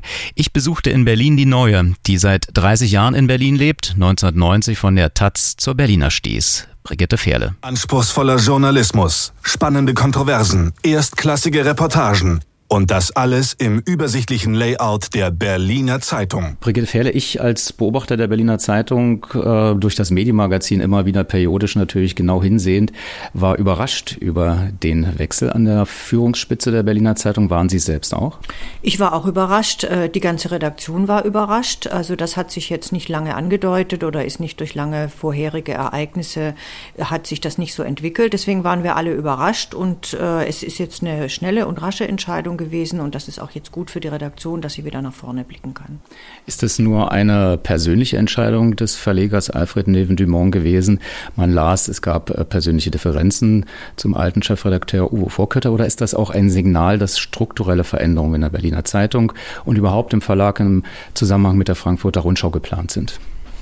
Also Uwe Vorkötter hat äh, bei seinem Abschied hier letzte Woche gesagt, Chefredakteursverträge sind Verträge auf Zeit. Es gibt immer die Möglichkeit, äh, dass man einen Chefredakteursvertrag auflöst. Äh, er sieht das deswegen ohne Groll und ohne besonderen Interpretation. Und mehr möchte ich dazu jetzt auch nicht sagen. Es ist auch eine publizistische Entscheidung, ähm, die mit Uwe Vorkötter meiner Ansicht nach ohne weiteres auch möglich gewesen wäre. Also ich sehe da jetzt mit mir gar keinen Kurswechsel. Aber die dahinterliegende publizistische Idee, die wir auch in den letzten Monaten hier diskutiert haben, ist, die Berliner Zeitung berlinischer zu machen. Das wäre ja die Abkehr von dem Gedanken, äh, Erich Böhme sagte mal, die Washington Post äh, für Deutschland zu entwickeln mit der Berliner Zeitung, was man nie immer so ganz wirklich ernst genommen hat. Aber dieser überregionale Anspruch der Berliner Zeitung wurde lange Zeit ganz hoch gehalten. Genauso auch bei der Frankfurter Rundschau. Man wollte mit einer ähm, nationalen Ausstrahlung agieren, neben Süddeutscher Zeitung, neben FAZ und neben der Welt. Also mit diesem Wort von der Washington Post, was ja jetzt inzwischen, ich weiß nicht, über 20 Jahre her ist, hat äh, Erich Böhme, ich habe ihn wirklich sehr geschätzt und sehr gemocht, aber damit hat er einen wirklichen, äh, ja, Schaden ist jetzt übertrieben, aber ein Missverständnis in die Situation gebracht, äh, das überhaupt unausrottbar ist. Also die Berliner Zeitung war schon immer eine Zeitung, die zu 90 Prozent in Berlin gelesen wurde, von Berliner Lesern gelesen wurde. Berliner Leser sind, leben nicht auf einem Dorf, sondern die leben in der Hauptstadt Deutschlands. Das heißt, sie sind ganz vielfältig interessiert. Berlin ist seit dem Mauerfall eine Stadt, in die sehr, sehr viele Besucher kommen aus der ganzen Welt. Die Kreativwirtschaft boomt, äh, wo alle Berühmtheiten irgendwie mindestens einmal übernachtet haben. Deswegen, man kann in Berlin keine Zeitung machen, die nicht eine weltoffene, breit interessierte und sozusagen fast international denkende und äh, interpretierende Zeitung ist. Das heißt aber doch nicht, dass wir mit den überregionalen Zeitungen konkurrieren, sondern wir konkurrieren auf unserem Berliner Markt auch mit den anderen Berliner Zeitungen. Und die, die Absicht, die es schon immer gab und die wir jetzt wahrscheinlich noch mal verstärken, ist, wir wollen in Berlin die Nummer eins sein.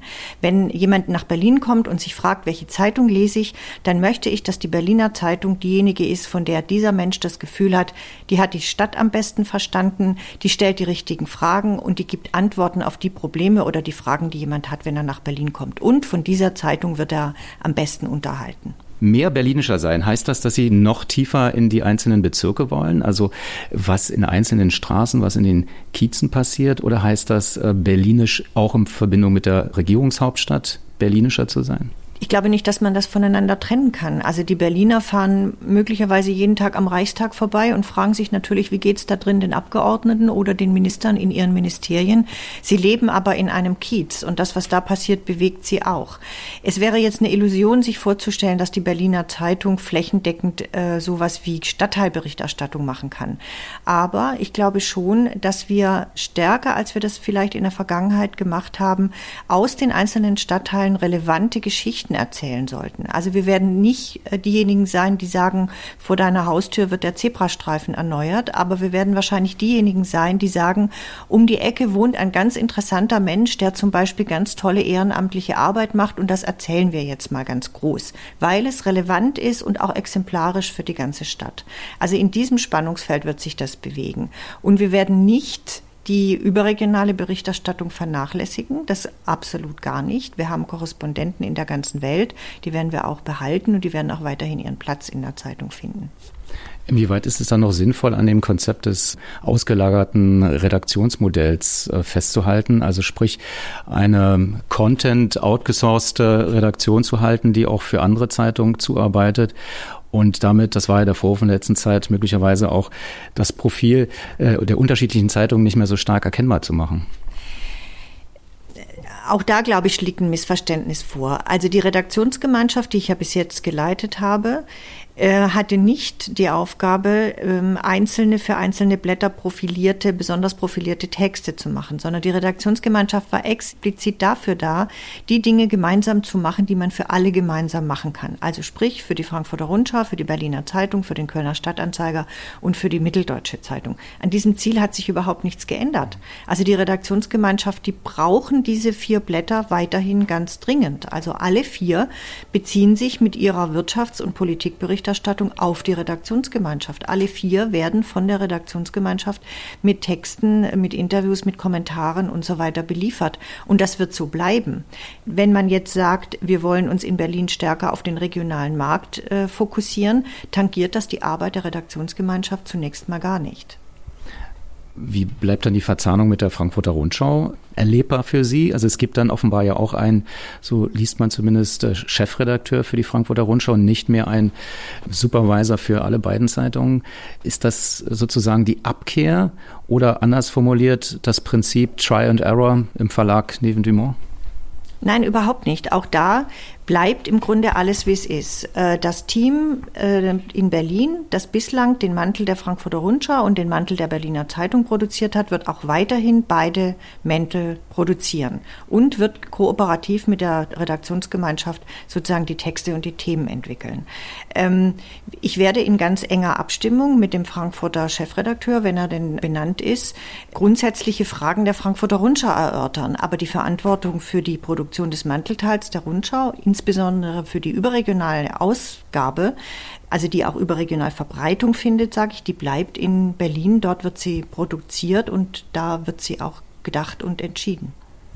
Sie sagten eingangs des Interviews, Chefredakteurspositionen sind äh, Positionen auf Zeit. Wie viel Zeit haben Sie, um die Zeitung, die Berliner Zeitung berlinischer zu machen und auch, ich sag mal, äh, den Verleger so zu stimmen, dass er Ruhe reinbringt in die Berliner Zeitung und auch, dass die Leser Stichwort Finanzinvestoren, da gab es also massive Abbestellungen aus Protest, dass Herr Dippenbrock damals äh, das, äh, diese Position übernommen hat. Und äh, das haben wir ja auch dokumentiert im Medienmagazin. Also das war tatsächlich schon auch aus emotionaler Bindung mit der Berliner Zeitung ein, ein Protest in jener Zeit.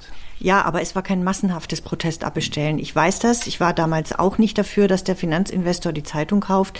Äh, wir haben da viele gute Argumente dagegen gehabt und ich denke, wir hatten auch recht mit unseren Argumenten damals. Aber die vielleicht sogar Hoffnung vieler Redakteure, dass die Leserschaft sich in Massen äh, hinter die Berliner Zeitung und hinter die alten Eigentümer stellen würde, das ist leider gar nicht so gewesen. Und dass sich in der Zeitung gar nicht so wahnsinnig viel geändert hat in dieser Phase Debenbrock und sich auch in den letzten fünf Jahren Jahren in der Zeitung nicht so massives geändert hat, glaube ich nicht, dass die Leserschaft jetzt diese Veränderungen äh, so wahrnimmt, dass sie sich aufgewühlt und verunsichert fühlt. Die Redaktion natürlich, das ist was anderes. Für die Redaktionen, im Übrigen nicht nur für die Redaktion der Berliner Zeitung, das können Sie bundesweit beobachten. Für Zeitungsredaktionen sind die Zeiten eine Zumutung. Da will ich überhaupt nicht drum reden. Also die Branche ist in einer Krise. Ähm, die äh, Anzeigenerlöse gehen zurück. Die Auflage der Berliner Zeitung ist Gott sei Dank stabil. Also da wissen wir, unsere Leser mögen uns und wollen uns. Gleichwohl sind alle Zeitungen derzeit in einer schwierigen Situation. Alle müssen sich überlegen, wie übersetzen wir unseren guten Journalismus ins Internet. Die Verlage müssen sich überlegen, wie können wir damit Geld verdienen. Und dass diese Veränderungen natürlich in den Redaktionen spürbar sind, das ist vollkommen klar. Und das können wir den Kollegen auch leider nicht vollkommen ersparen.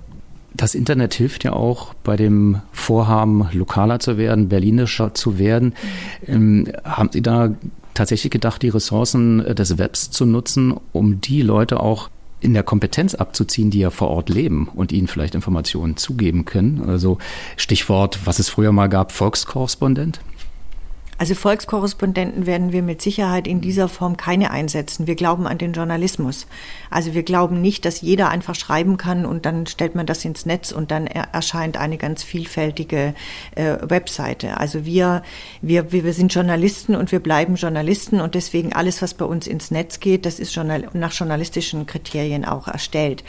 Daneben gibt es natürlich vielfältige Möglichkeiten, das Netz als Informationsplattform zu nutzen, mit Veranstaltungshinweisen, mit, ähm, mit äh, Hinweisen auf das, was so los ist im, im Stadtteil und so weiter. Also das werden wir auch sicherlich ausbauen in nächster Zeit, aber wir werden nicht eine äh, Internetseite machen, die, äh, wo sozusagen jeder draufschreiben kann, was ihm gerade so einfällt. Das machen wir nicht. Brigitte Fehrle, die neue Chefredakteurin der Berliner Zeitung.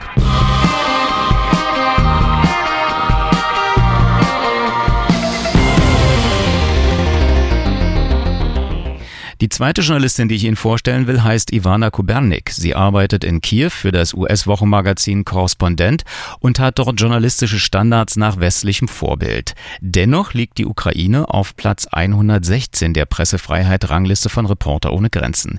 Ich wollte von ihr wissen, was diese Zahl eigentlich bedeutet und inwieweit die Orangenrevolution 2004, die für Pressefreiheit eigentlich bessere Bedingungen schuf, noch im Bewusstsein nachwirkt. Ja, das bedeutet, das ist, äh, dass die Presse Pressefreiheit viel enger geworden sind, weil die Orangenrevolution in der Ukraine war, kann natürlich die Macht nicht so machen, wie das während des Kutschmas Zeiten war. Deswegen, es gibt äh, nicht viele, aber gibt es Medien, die sich leisten, korrekt und fair über die Ereignisse in der Ukraine zu berichten. Die Druck auf die Journalisten ist im Fernsehen am meisten gespürt. Also wenn der Mensch nur eine Abendsnachrichtensendung im Fernsehen sieht, würde er nicht wissen, was wirklich in der Ukraine passierte.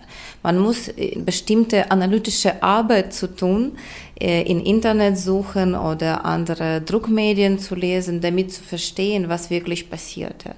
Also in Fernsehen gibt es viel mehr Information und Stellungnahme der Macht und ganz wenig Opposition. Das ist natürlich nicht korrekt und nicht gemäß journalistischen Standarten. Also kann man sagen, die Nachrichtensendung ist so ähnlich wie früher in, in der Sowjetunion, als die Ukraine noch dazugehörte, wie Vremia oder wie in der DDR aktuelle Kamera, also Regierungspropaganda? In staatlichen Fernsehen ja.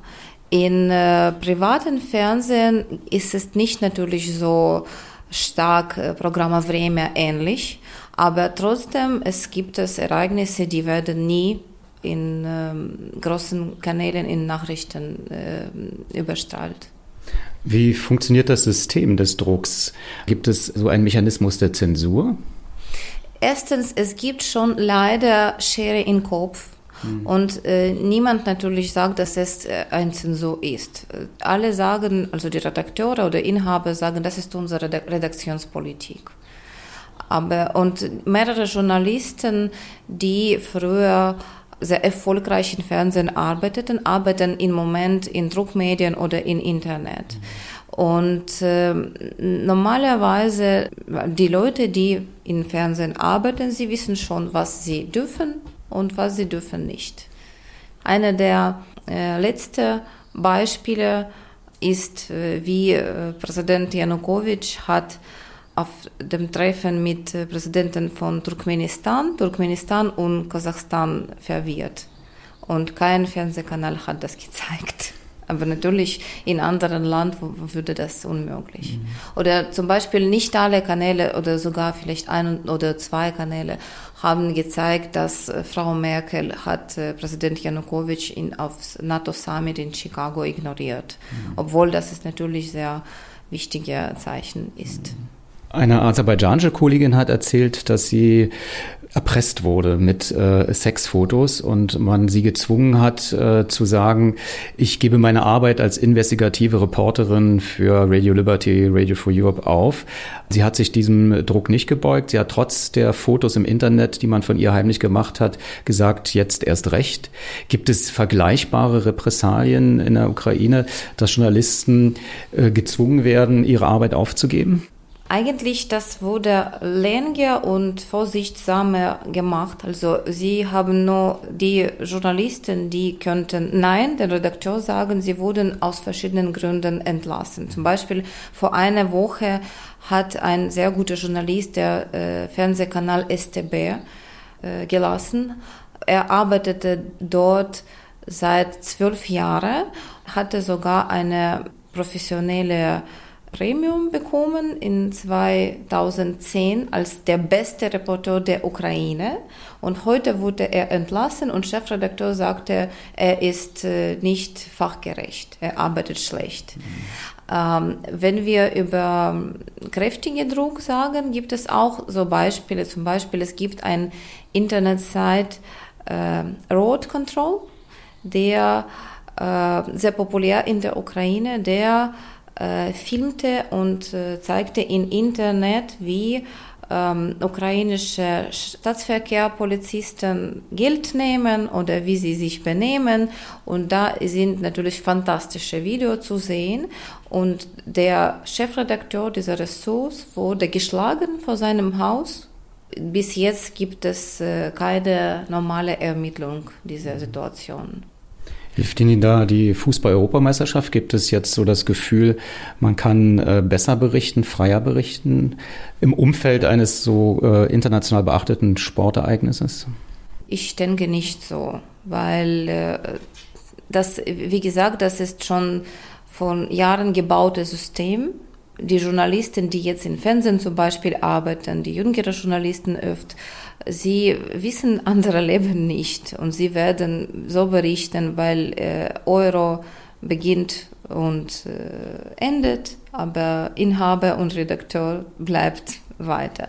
Also fast alle haben über äh, Vorbereitung zu Euro kritisch berichtet, sogar im Fernsehen auch, weil äh, das war von Macht erlaubt, weil deswegen die Journalisten weniger über richtig wichtige in, politische Innenangelegenheiten schrieben. Die ukrainische Journalistin Ivana Kobernik.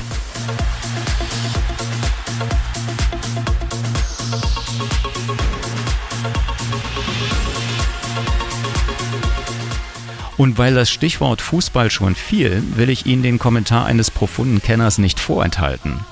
Ja, sicherlich, natürlich. Also ich glaube, wir, wir müssen uns auf die deutschen Tugenden müssen wir uns konzentrieren. Ja? Und das ist also die einzige deutsche Tugend, die ich äh, verinnerlicht habe, das ist Sieg äh, im Finale. Also, das werden wir erreichen. Wir sind die Besten in Europa. Wir werden es auch bleiben. Wir haben Özil, wir haben Kedira, wir haben Podolski und einen Klose. Also wir haben alles, was wir brauchen. Wir haben auch einen Gomez, aber den ziehen wir auch mit durch. Also von daher glaube ich, das wird eine sehr erfolgreiche Europameisterschaft, auch wenn man gegen die Schweiz äh, äh, hat es ausgeschaut, als wenn die Abwehr Bewegungsradius von einem Braunkohlebagger hätte. Ja. Mhm. Also die waren ja also mobil wie die Stellwand bei der Augsburger Puppenkiste. Ja. Aber das kriegen wir alles hin zur, zur EM. Und dann gehe ich ja anschließend mit dem Matze Knob auch auf Tour mit seinem neuen Programm Platzhirsche. Ja, das machen wir dann auch noch. Achtung, politische Frage. Ist es nicht schwierig, in Polen Sieger einzufahren als deutsche Nationalmannschaft? Sollte man da lieber nicht den Gastgebern den Vortritt lassen? Als, also ja, also vielleicht sollten wir versuchen, mit, einem, mit äh, fünf Unentschieden ins Finale einzuziehen. Wenn das geht, ist das vielleicht politisch nicht so schlecht. Ich könnte, es könnte sich aber als schwierig herausstellen. Befürchten Sie da, dass es da so alte Ressentiments, dass sie aufkochen werden? Ich schätze in englischen Zeitungen schon. Also weil die Engländer, glaube ich, einfach nur darauf warten. Ähm, und da kann man sich auch gar nicht gegen wehren und das sollte man auch einfach. Ich glaube, wir unsere müssen sich auf Fußball konzentrieren. Äh, das werden sie wahrscheinlich auch tun. Und dann freuen wir uns und dann feiern wir und haben auch Spaß und alles andere, naja gut. Die Engländer. Es ist, und falls Sie es nicht gemerkt haben, das war natürlich Matze Knob. Viel Erfolg. Entschuldigung, dass ich da in die andere Stimme gerutscht bin. Ja, ja, wenn man schizophren ist, dann geht es eben nicht anders. Ja. Fit, fit, fit, zu schreien. Ja. Vor dem Radio 1 Service hörten Sie hier im Medienmagazin die Einschätzung von Matze Knob, den Sie heute ab 23.15 Uhr im ersten sehen können. In Waldis Club. Kurze Zäsur und dann Wechsel nach Dallas.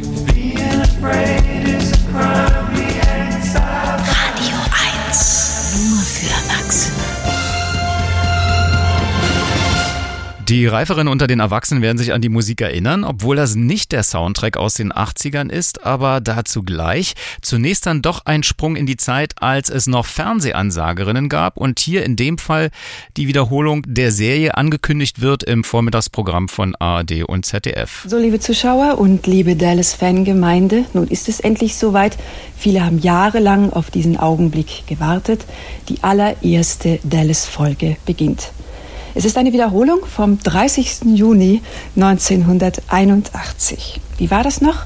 In der ersten Folge der junge Bobby Ewing bringt seine heimlich angetraute Pamela Barnes zum ersten Mal auf die South Fork Ranch. Der klassische Barnes-Ewing-Konflikt beginnt und Pamela lernt JR gleich so richtig kennen. Sie ahnt nicht, was ihr noch alles bevorsteht. Dallas, Folge 1.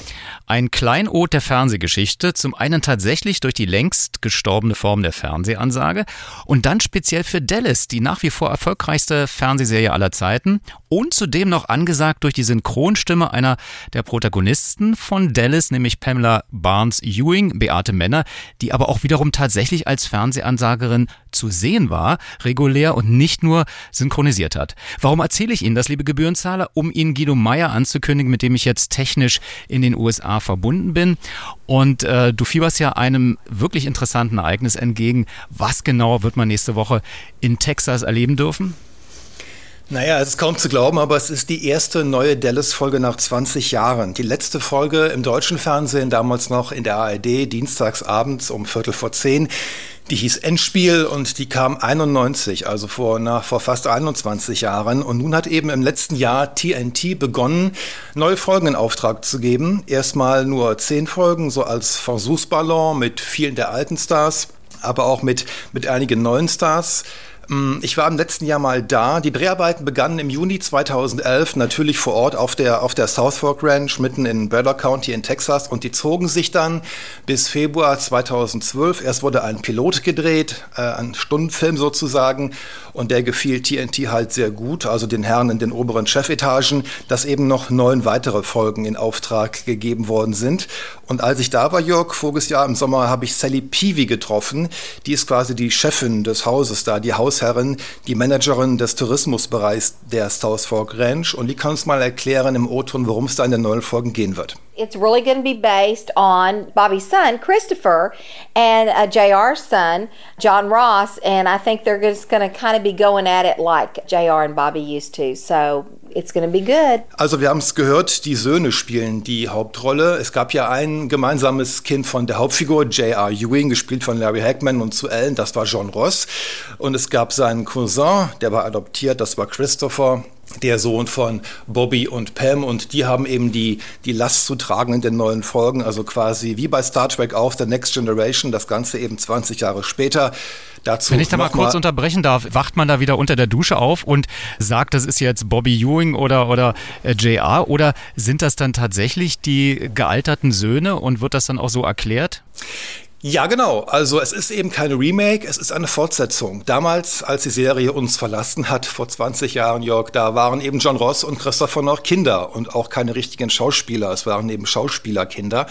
Und nun sind sie eben erwachsen. Die sind so, ich würde mal sagen, Ende 20, Anfang 30, äh, haben ihre eigenen Freundinnen, haben ihre eigenen Liebesgeschichten und wollen eben auch ins Ölgeschäft. Zumindest John Ross will das. Der andere möchte eben mehr Green Energies promoten. Und auch da gibt es, gibt es künftig einige Kämpfe und Querelen. Dazu nochmal die gute Sadie Peavy von der South Fork Ranch. I think the next generation characters really fit in well. They're young, they're exciting, it's all new, but yet you can tell after all, you know, if JR was your father, then you're a little bit like JR. If Bobby was your father, you're a little bit like Bobby. You just have to wait and see. It's going to be so good. Also wir haben es gehört, John Ross wird so ähnlich sein wie JR, also skrupellos und der Womanizer sozusagen und Christopher ein bisschen braver, der Sohn von Bobby, der eben auf grüne Energien setzt. Die Firma heißt eben auch nicht mehr Ewing Oil, die heißt eben jetzt Ewing Alternative Energies. Aber äh, ich kann mir gar nicht vorstellen, dass Dallas ohne JR, dem fiesen Bösewicht, funktioniert. Kommt denn der wenigstens vor oder ist der aus der Serie sterbenderweise irgendwie rausgeschrieben?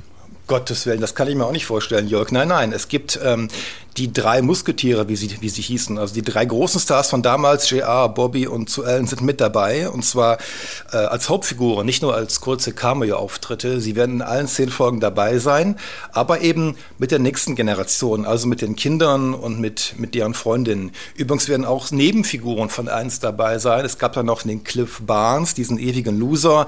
Es gab noch den, den Vormann der Ranch, Ray Krabs. Es gab die kleine, dicke Lucy. Auch die werden auftauchen. Also viele der alten Figuren und auch viele neue.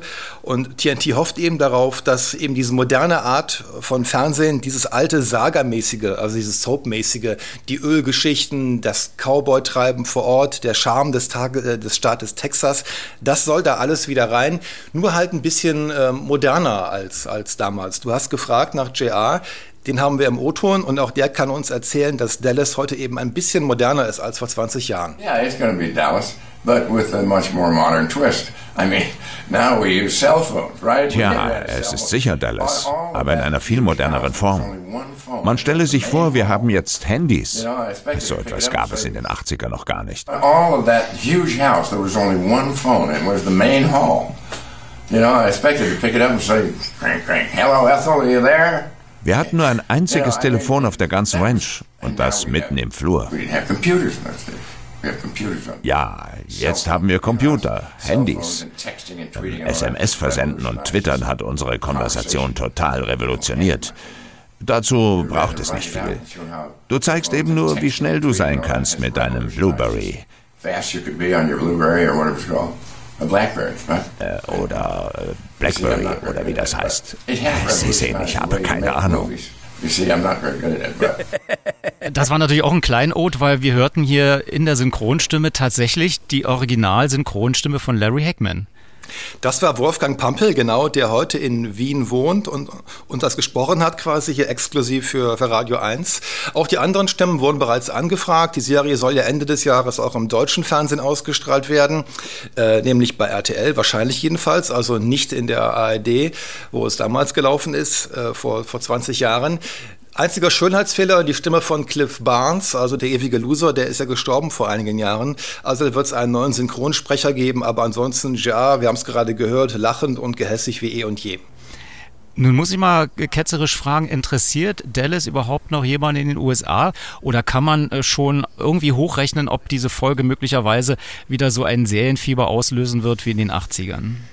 Also ich gebe ja zu, Jörg, ich bin Hardcore-Fan, ich bin damit aufgewachsen, ich habe alle Folgen gesehen und poste auch seit Monaten die Links und Videos und Teaser und Vorschauen und Previews, die es da alle gibt. Aber man wundert sich ja, dass Leute, Freunde, Bekannte, auch Kollegen in meinem Alter, auch zehn Jahre vorher und zehn Jahre nachher, das noch kennen aus den 80ern. Die haben ein Plakat gesehen, TNT Presents Dallas Returns und sprechen mich darauf an. Also es wurde groß geworben in Amerika, es hingen Plakate auf dem, auf dem Times Square in New York. Auch dieses berühmte Plakat mit Bobby unter der Dusche, sogar mit richtigem Wasserdampf, der da rauskam. Es gibt seit Monaten äh, Trailer hier im Fernsehen. Auf dem Flughafen in Dallas ist das Konterfei von JR und Bobby ins Gras gemalt worden, also eine riesige Werbekampagne. Und TNT will eben gezielt die Fans von damals erreichen, also die heute 30, 40, 50-Jährigen, aber eben auch durch die neue Crew, durch ziemlich gut aussehende, ich möchte fast sagen, modelmäßige Schauspieler, die Jungs wie die Mädchen, auch neue Fans erreichen, die, die eben heute, sag ich mal, Daily Soaps gucken oder amerikanische Krimiserien, Desperate Housewives und ähnliches. Wenn nun nächste Woche dieses Ereignis starten wird, wie wird man äh, dich im Netz verfolgen können? Also wenn du denn tatsächlich schon ein distanzierter Fanboy bist, äh, möchte man vielleicht auch daran teilnehmen, was da los sein wird? Also der Fanboy hier wird am Dienstag nach Dallas fliegen. Ich habe da einige Interviews vor Ort und dann ist eben am Mittwochabend, am 13. Juni halt die große Premierenfeier. Das gibt so eine Art Public Viewing da, also wie bei uns zur, zur Fußball-EM oder WM genauso. Da ist eine große Wand aufgebaut, eine Leinwand, eine Screen. Es gibt Buffet, so Texas-Buffet mit Hotdogs und Hamburgern und eben eine große Premierenfeier. Und das kann man dann auf Facebook am nächsten Tag mit Fotos und Links und allem weiterem sich gerne angucken in Deutschland.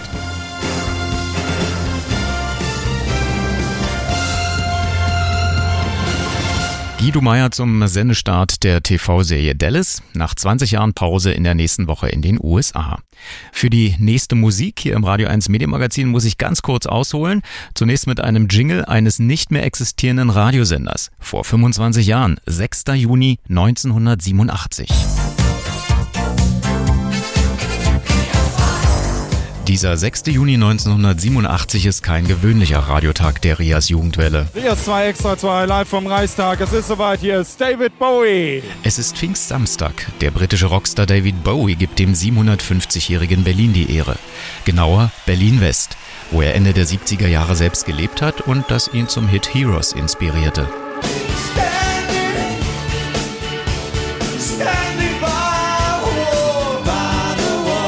Bowie singt von Schüssen an der Mauer und ist selbst nur wenige Meter von ihr entfernt. Die 76 Meter breite Bühne vor dem Reichstagsgebäude auf dem Platz der Republik zeigt zwar nach Westen, doch die Musik überwindet die Mauer und lockt Menschen an. So, wie es Bowie sich vor dem Konzert erhofft. Ich habe viel mit jungen Leuten gesprochen, als ich gestern drüben war. Und ich glaube schon, dass einige von ihnen zum Konzert heute Abend kommen werden. Aber es ist doch eine seltsame Sache, hinter dieser Mauer bleiben zu müssen und da dem Konzert, der Musik zuzuhören. Für mich ist es eigenartig, merkwürdig, wenn ich daran denke. Die Idee, beide Stadthälften akustisch zu verbinden und dadurch gleichzeitig auch auf die Teilung zu verweisen, hatte der Veranstaltungsmanager Peter Schwenko. Also ich habe ja 1984 André Hellers Feuertheater am Reichstag gemacht und da gab es ja die ersten kleinen Auseinandersetzungen auf der anderen Seite der Mauer, weil die Ostberliner natürlich versucht haben, so dicht wie möglich äh, an den Reichstag zu kommen, weil man immer davon ausging, Feuerwerk kann man ja sehen, weil Feuerwerk ist hoch. Also von daher war Feuerwerk grenzüberschreitend. Und das Zweite, womit man eine Grenze überschreiten kann, ist eben Musik. Und ähm, wir haben es ja zwei Jahre gemacht, einmal mit Bowie und Jackson und dann im Jahr drauf war es ja noch etwas eindringlicher mit Pink Floyd beispielsweise, weil Floyd sehr, sehr laut war und sehr, sehr schön war. Ich habe das schon ähm, als eine kleine Provokation verstanden. Ähm, es war ja auch nicht leicht, den Platz äh, der Republik zu kriegen, wie er damals hieß vom Reichstag, weil ja immer der Bundestagspräsident zustimmen musste als Hausherr. Aber es hat äh, 84 äh, mit dem Feiertheater geklappt und es hat dann eben 87 auch mit Bowie geklappt.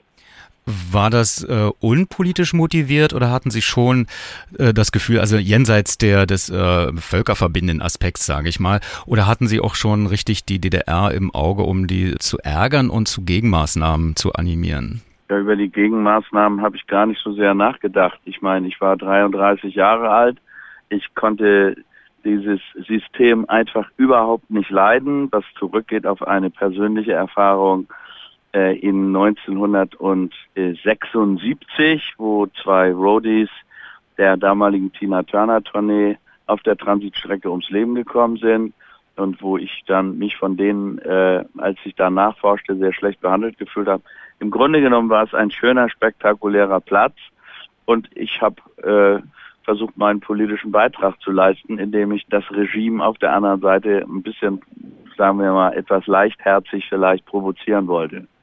Aber es war natürlich auch in erster Linie ein Rockkonzert für die, die an den Reichstag rein physisch konnten. Ähm, wie haben Sie die Bands ausgewählt dafür? Naja, es ging natürlich zunächst mal darum, ähm, wer kann überhaupt nach Berlin kommen. Berlin war eine eingemauerte Stadt mit 1,8 Millionen Zuschauern. Wir bespielten die Waldbühne ja schon seit ähm, einiger Zeit und äh, da passten 20.000 Leute rein und hier ging es einfach darum, auf einem neuen spektakulären Platz direkt am Reichstag unter der Inschrift dem deutschen Volke mal zu gucken, ob es gelingt, ein Festival zu etablieren. Und ein Festival besteht immer aus drei, drei Veranstaltungen, damit man die Kosten für Bühne und Produktion teilen kann. Und da ergab es sich natürlich mit David Bowie, weil der hatte ein Verhältnis zu Berlin. Der hatte ja eine Zeit lang in Berlin gelebt der kannte die ganze äh, Geschichte dieser Stadt und als der zugesagt hatte, kriegte ich die anderen dann eben auch. Aber am Ende des Tages sind sie alle für Geld gekommen. Für mich war aber ausschlaggebend der Punkt, dass eine Grundbedingung war, und das war ja damals in der Zeit, als es noch keine Handys gab, die Fotos machten und Musikaufnahmen. Wir, äh, wir hatten ja noch die Zeiten von Bootleggern. Man durfte nicht das Handy mit ins Konzert bringen und schon gar nicht ein Tonbandgerät, die Konzerte aufzuzeichnen ähm, äh, Medienvermarktung äh, war sehr restriktiv. Für mich war die Bedingung, dass die Künstler akzeptieren, dass es im Radio übertragen wird. Und warum wollten Sie das, damit man im Osten äh, die Musik mithören kann? Naja, der RIAS Berlin, auch das wissen heute vielleicht viele nicht mehr, das RIAS hieß Radio in American Sector. Und der RIAS Berlin ist der Sender gewesen, den sie als einzigen, mit Ausnahme von wenigen weißen Flecken, in der gesamten DDR hören konnten, weil er ja nicht nur von Berlin, sondern auch von Hof aus ausstrahlte. Und mir war das schon wichtig, und das wusste ich auch aus Zuschriften, mir war das schon wichtig, diese tollen Konzerte in die gesamte DDR zu transportieren, dass alle Fans in der DDR das erste Mal eben die Chance bekamen, sich diese Konzerte live anzuhören und dabei zu sein in Berlin diese fantastischen Künstler auftreten. An drei Abenden spielen neben Bowie noch New Model Army, die Eurythmics, Bruce Hornsby, Paul Young und Genesis.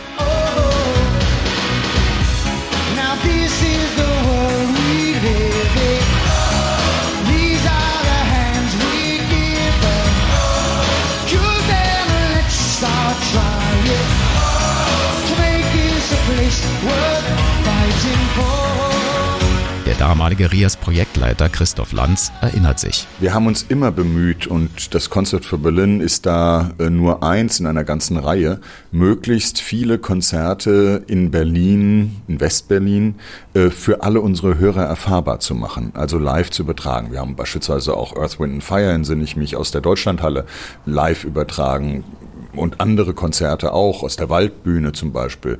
Aber in der Tat, die Bands waren sehr zurückhaltend, weil live war live, ja, und da wurde nichts mehr, wie bei den Live-Platten anschließend, äh, konnte man da nichts mehr reparieren.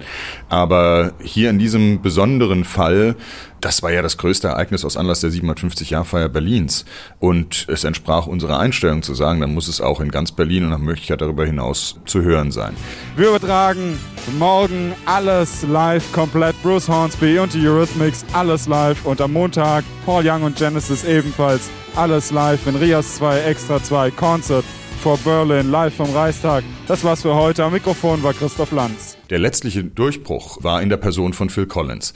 Als das alles nochmal ins Wackeln geriet und äh, die Künstler unsicher waren, ob sie wirklich die Erlaubnis zur Live-Übertragung geben sollten und nachdem er erfahren hat, welche Hörerschaft Rias 2 in Ostberlin in der DDR hat, dann hat er gesagt, das machen wir, damit in der DDR das gehört werden kann. Guten Abend East Berlin.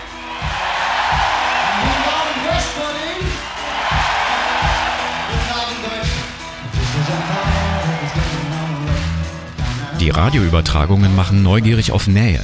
Ostberlin-Korrespondent Peter Merseburger in den ARD-Tagesthemen. Hunderte von Jugendlichen waren zum Brandenburger Tor gezogen, um ein paar Fetzen von der heißen Musik zu hören, die nicht nur der Wind von der anderen Seite herüberwehte. Das waren Auseinandersetzungen, wie sie Ostberlin bislang nicht gewohnt war. Polizei ging mit Schlagstöcken gegen tausende Jugendliche vor, die in Sprechchören den Abriss der Mauer forderten. Vor der Sowjetbotschaft riefen sie Gorbatschow, Gorbatschow und stimmten ironisch die Internationale an, denn die erkämpft das Menschenrecht.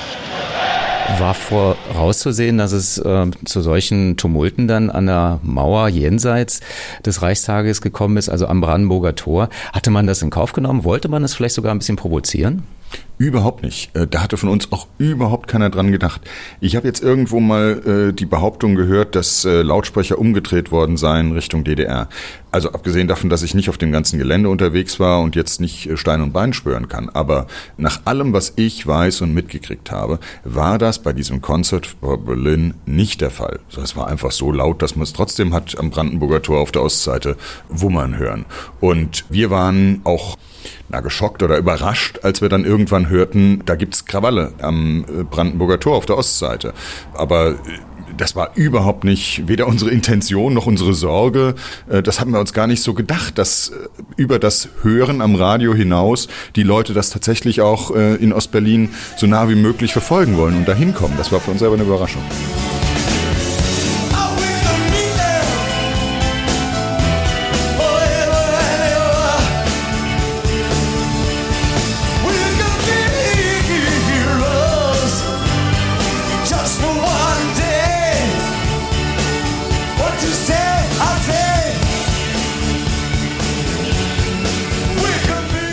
Für einen Effekt hatte an diesen drei Tagen in Ostberlin der DDR für junge Leute, das ist was, was man erst aus heutiger Sicht einschätzen kann und wo man sagen muss, da wurde sicherlich ein Steinchen in eine Mosaik eingefügt. Und daher gibt es ein großes Bild und das endet dann wahrscheinlich am 9. November 1989.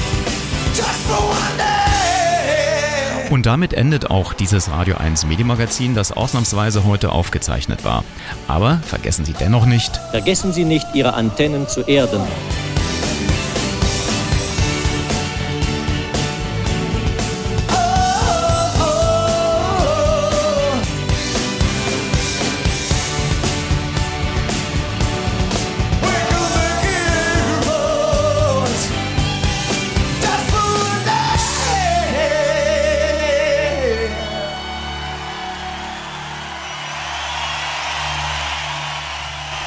Medienmagazin vor zehn Jahren. Für mich fühlt sich der Themenmix seltsamerweise noch älter an, aber es sind zehn Jahre.